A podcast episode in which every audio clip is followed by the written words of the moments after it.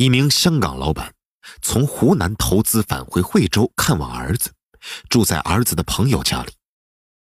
第二天，香港老板坠楼身亡，究竟是自杀还是他杀？警方从阳台上的一张椅子入手，层层剥茧，还原现场，揭开了香港老板死亡真相。香港老板离奇坠楼身亡。二零一五年二月的一个艳阳天，刚到办公室，小雨便从隔壁接警台急匆匆跑来。张警官，张警官，星溪派出所报告说，龙光城有一名香港老板坠楼身亡了。现场已保护好，请我们赶紧派人去看看。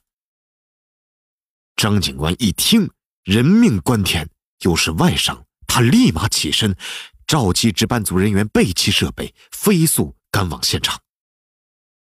龙光城小区坐落于与深圳毗邻的海滨新城惠州市大亚湾经济技术开发区西区西南大道的一处高档住宅小区。小区规模很大，入住率高，这一事件处理不当，势必造成恶劣影响。张警官心里如是想。到达大亚湾西区龙光城小区后，从死者儿子口中得知，其父从湖南投资回来看望在惠州大亚湾生活的儿子，后被安排住在儿子的朋友家里。谁知第二天，其父就离奇坠楼身亡。朱某的儿子认为朱某死的蹊跷，怀疑其是被谋杀死亡，没有他人强行入屋痕迹。他杀、自杀、意外，张警官心想，必须用证据来说话。颇有经验的张警官立即安排人员分别对朱某尸体的发现地点、朱某昨晚居住的房间进行仔细勘查。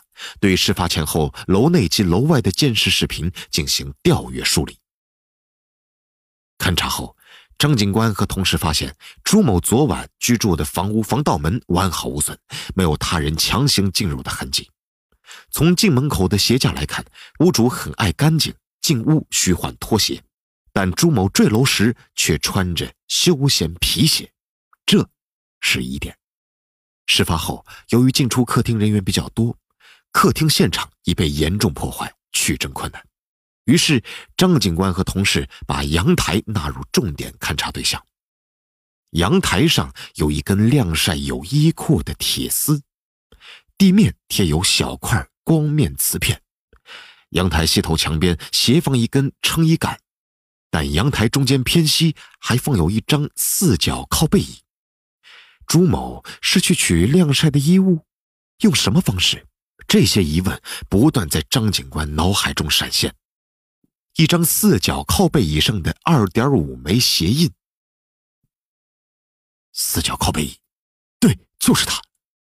张警官在椅子上发现了一枚左脚鞋印，一点五枚右脚鞋印，共两点五枚鞋印。鞋印花纹类型及大小与朱某脚上所穿鞋子一致。通过分析鞋印遗留在椅子上先后顺序。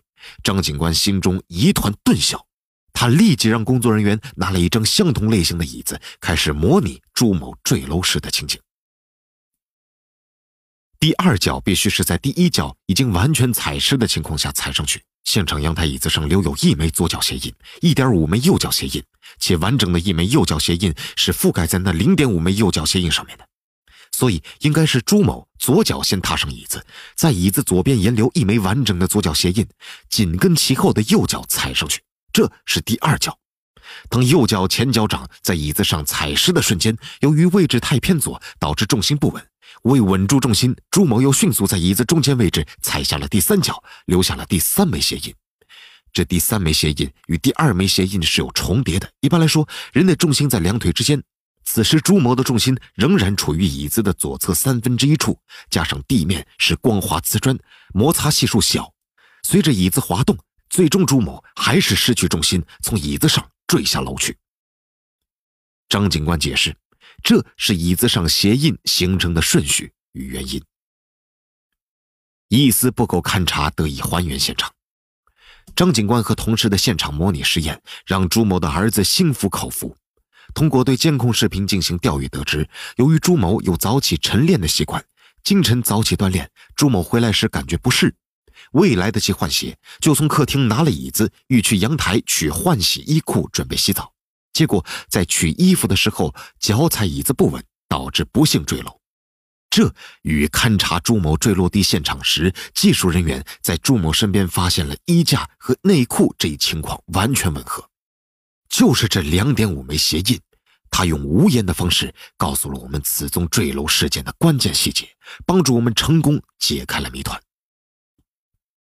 张警官说：“这就是他们的工作，一丝不苟的勘查，发现并提取现场尽量多的痕迹物证。”仔细认真的分析、梳理现场痕迹形成的机理及先后顺序，从而达到重建现场、还原现场的最终目的。